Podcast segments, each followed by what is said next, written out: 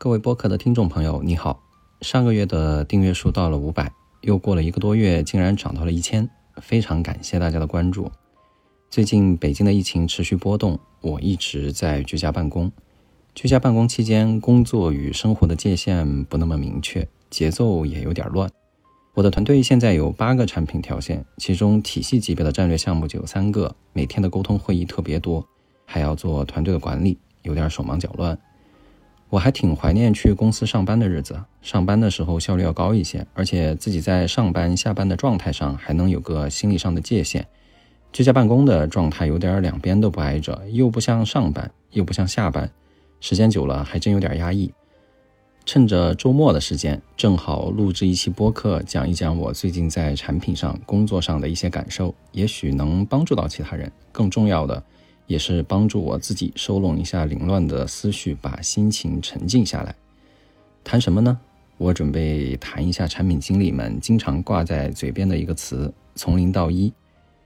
产品经理们挂在嘴边、随时随地脱口而出的词语有很多，例如产品规划、产品思维等等。我在子妍的产品经理进阶中对这些词语有过一些分享。但是从零到一这个词语，比我前面说的产品规划、产品思维这些词语，其实让我印象更加深刻。为什么印象深刻呢？因为从刚走入职场的应届毕业生到十年经验的资深的产品经理，几乎都在说自己有从零到一的经历。我总觉得从零到一是一件挺难的事情。我自认为我自己没有真正的做到过从零到一。有这么多人都说自己做了，其实让我深深的自我怀疑。我与很多人就这个话题有过一些探讨，最后我发现大家对“从零到一”这个词语的定义是完全不一样的。我觉得非常有意思，可以拿出来讲一讲。首先，大家对什么是产品的零，什么是产品的一的认识就很不一样。先说什么是零吧。有很多经验相对浅一点的产品经理同事认为，一个产品功能没上线的时候就是零，上了线就是一。所以呢，我接一个需求，做一个功能上线了，就算是从零到一了。我在很早的一期播客里面曾经说过我的一个感受，就是信息技术的产品是业务价值链在信息技术领域的投影。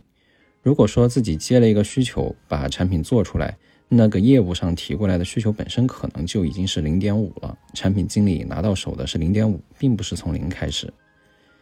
我自己有很深刻的体会。我在刚做产品的时候，我的产品框架是搭好的，用户群也是定好的，业务侧拿着需求过来，我去做一些转化，最后变成产品设计并且上线。这其实是一个接力的过程。棒交到我手上的时候，甚至可能已经是零点九了。我做的不过是很简单的转化的部分。我所在的公司为什么选择在这个时间点让我们这一群人做这样一个产品呢？这些问题其实我通通都不知道，都是前面有其他人在研究这些问题，他们研究出的答案传递到我这里，我只是做了一个末端的执行工作而已，并不是从我这里从零开始的。当然，我说的这个问题，为什么在这个时间让我们这群人做这么一个产品，它可能是一个业务问题，甚至是一个管理问题，不是产品的问题。总不能让一个产品经理去往回追溯到盘古开天辟地才算是从零开始。这个问题呢，其实是一个启发，就是让人去发现，似乎啊，好像是还有一些事情是没做的。那回到产品领域本身，我们不谈业务，产品的零是什么呢？嗯，回到我以前在播客里说过的一个观点，我认为产品有定义、规划、设计、执行四个层次。我认为产品的零应该在定义一款产品的层面上。从广度上来看，全面的去了解行业、公司、用户、业务、技术等等各领域的信息；从时间上来看，剖析历史的经验，分析现状，预测将来，做非常全面的各种各样的分析，最终再回到产品的领域，对产品整体上有一个高度精炼的定义。例如，我的团队最近做了一款内部管理的产品，在真正动手开始做之前，经历了长达四个月的探讨。从行业来看，社会文化、宏观经济、用户的快速变化给行业带来了什么样的挑战？谁适应了这个变化而成功了？谁没有适应，成为了轰然倒塌的巨人？从公司来看，公司的发展现在到了什么阶段？在未来的战略的指引下，需要什么样子的组织形态？从管理上来说，未来的精细化的管理是怎么样的？需要优先去解决什么问题？我们已经积累了哪一些技术能力，有哪些数据？因此呢，我们在现在这个阶段，是不是到了一个合适的时间去做一款这样的产品，去尝试解决这个问题？我觉得以上的这些探讨，以及探讨过后最后定下来的一句话的产品定位，就可以称为从零开始。那再说说什么是产品的一，有很多产品的同事说的一就是产品上线了，有人用了就叫一，其实我觉得可能还不太够。我觉得产品的一是真正的解决了在零阶段的时候所说的问题，而不是上线。其实这有点像互联网黑话里面常说的闭环。如果说产品的零是从业务领域中来的，那么产品的一应该也要回到业务领域当中去，就是通过产品真正的去解决业务上的问题。有一句话叫“善始者十烦，克终者盖寡”。在互联网行业里，常常见到不负责任的烂尾产品，就是因为有一些人特别喜欢做狭义的从零到一。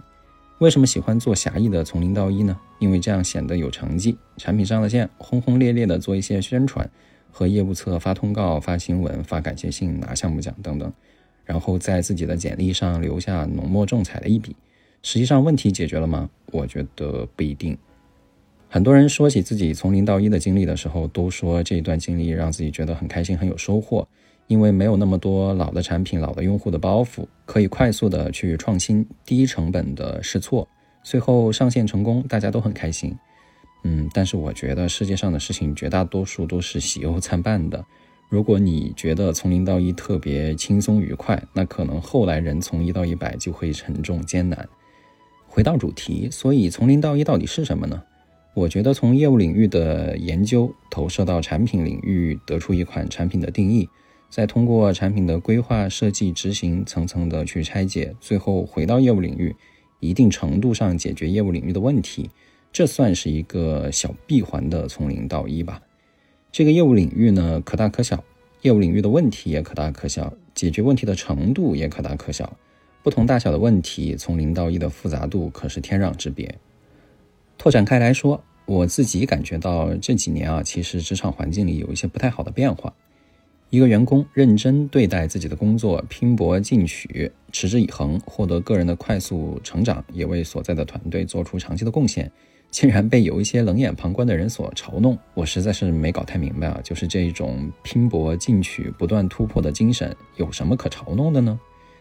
有很多人会说大环境的问题。会说投入产出比的问题哈，就个人在一个地方一件事情上去持续的努力太傻了，不值得等等。但是我认为真正值得去关注的问题是自己的能力到底有没有得到增长。无论在什么环境下，总有人在不断进步和超越自己。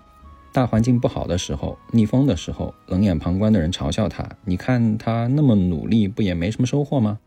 但是只要哪一天环境好起来，起风了，会发现。持续努力的人会飞得特别快。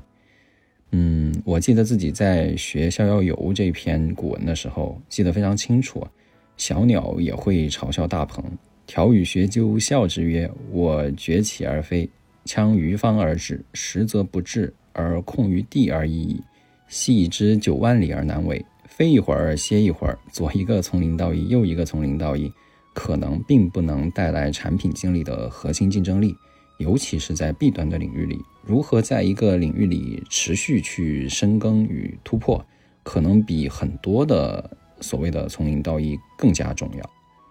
最后呢，其实我特别想分享一句来自于王充的《论衡》里的一句话，我给应届生分享的时候也总说，就是好事者好高古而下今，贵所闻而见所见。好事的人总喜欢说现在不行了。没赶上前几年那波机会，也喜欢说，听说谁谁谁那边的机会特别好，领导靠谱，流程健全，发展路径特别清晰，我们这儿不行。总而言之呢，时间不对，地点不对，但是我自己永远是对的。嗯，我觉得站在消极的角度，永远能看到问题。时间不利，环境不利，那又怎么样呢？悲观者永远正确，乐观者可能成功。最后，非常感谢大家对我的关注。我所有的感受都只是我的一家之言。如果说你有相同的，或者说不同的感受，呃，非常欢迎你通过邮箱或者评论与我交流，我会及时回复。祝福大家都能实现自己产品经理生涯的从零到一、到一百、到一千等等等等。其实我觉得重要的不是数字的大小，而是每一天的进步。